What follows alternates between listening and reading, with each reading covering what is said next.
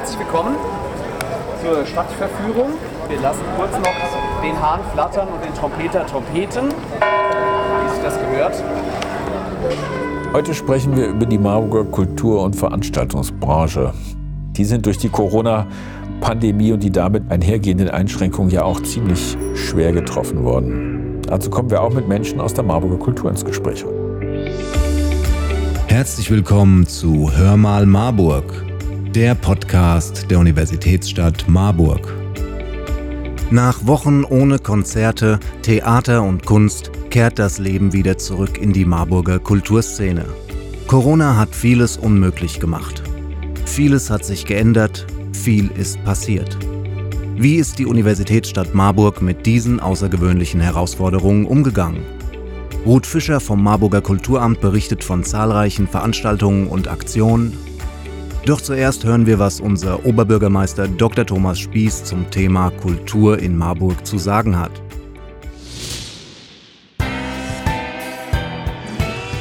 Hallo Herr Spieß, die Theater waren geschlossen, keine Konzerte, keine Festivals dieses Jahr.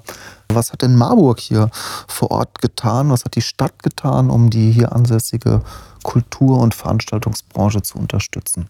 Also das Stadtmarketing hat ja sehr früh reagiert mit Marburg-Liebe, ähm, mit dem man sozusagen Geld in der Kultur und an anderen Stellen deponieren konnte, um es später zu nutzen. Das haben auch viele Marburger gemacht. Die Stadt hat frühzeitig gesagt, wir bezahlen äh, unsere Zuschüsse weiter, auch wenn Träger zu sind, also wenn eigentlich die, die Leistung nicht kommt. Und wir haben schon im März gesagt, wir kratzen aus den vorhandenen Budgets, das war vor Marburg miteinander, bevor wir sozusagen zusätzliches Geld eingestellt haben, wie gesagt, wir planen mal eine Million aus dem Haushalt dafür ein, dass wir im Bereich Kultur, Soziales äh, die freien Träger sicher durch die Krise bringen, auch wenn die dann was anderes machen, als das, was eigentlich gedacht war.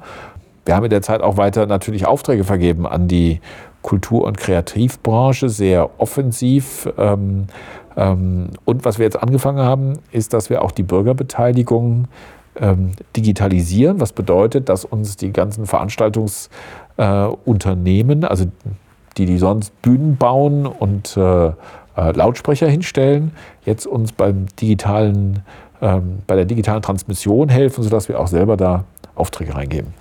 Was denken Sie, wie geht es jetzt weiter? Die Stadt kann ja auch keine ganze Event-, Veranstaltungs-, Kulturbranche retten. Also bei denen, die von uns gefördert werden, da ist die Situation, glaube ich, sehr relativ entspannt und stabil, weil das, was an Einnahmen wegfällt, im Moment auch nicht an Ausgaben anfällt. Was sehr viel schwieriger ist, sind die, die sozusagen an Veranstaltungsorte neue angewiesen sind oder die Veranstaltungsorganisation machen. Ähm, das Erste, was wir machen, ist, wir machen selber Kultur im Netz. Und wir bezahlen natürlich die, die das für uns organisieren und die da auftreten. Zum Beispiel das Projekt Kultur Mobil bringt Kultur normalerweise auf die Straßen. Das haben wir jetzt ins Internet gebracht. Die Ausstellungen laufen weiter und wir haben mit äh, äh, der Sommerstadt auch noch ein Projekt vor uns. Wie reagiert die heimische Kulturszene? Wir waren zu Gast bei einer Stadtverführung des Fast Forward Theater in der Marburger Oberstadt. Genau, und jetzt gerne hier auf diesem Plateau entsprechend nach Haushalten sortieren, bitte. Nach Haushalten? Ja. ja. Mein Name ist Tom Gerritz und ich gehöre zum Fast Forward Theater hier aus Marburg und wir machen improvisiertes Theater, das heißt äh, spontan aus dem Stegreif Szenen und Geschichten. Wir machen eine Stadtverführung, das heißt äh, eine improvisierte Stadtführung, wo wir eben Impulse aus den, von den Teilnehmenden aufnehmen und die quasi in äh, sozusagen historische Fakten umwandeln und dazu eben Geschichten erzählen aus der vermeintlichen Historie von Marburg. Wie war für euch Theaterschaffende die Corona-Zeit? Wie erging es euch so die letzten Monate?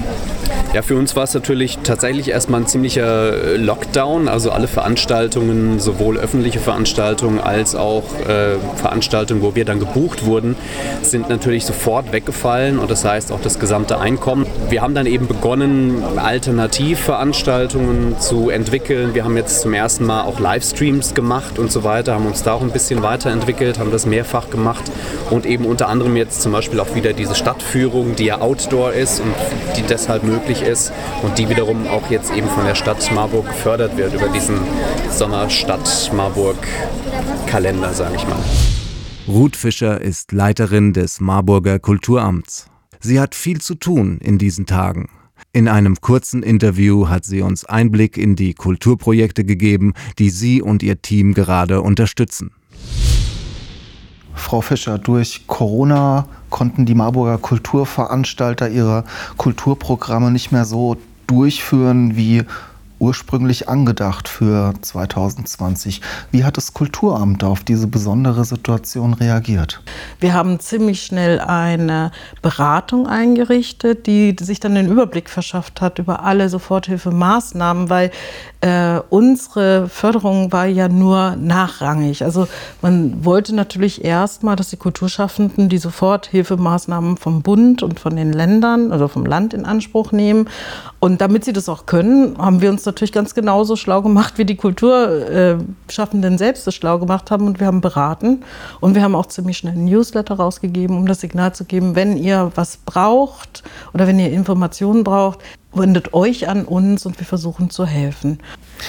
Die Beschränkungen oder Einschränkungen für Veranstaltungen wurden jetzt auch sukzessive gelockert in den letzten Wochen.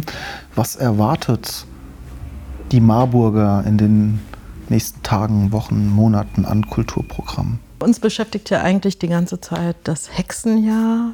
Ähm, wir haben mehr als 150 Veranstaltungen zusammen mit den Bürgerinnen und Bürgern von Marburg designt und entwickelt zum Thema Hexen, Hexenverfolge, Glaube in Marburg.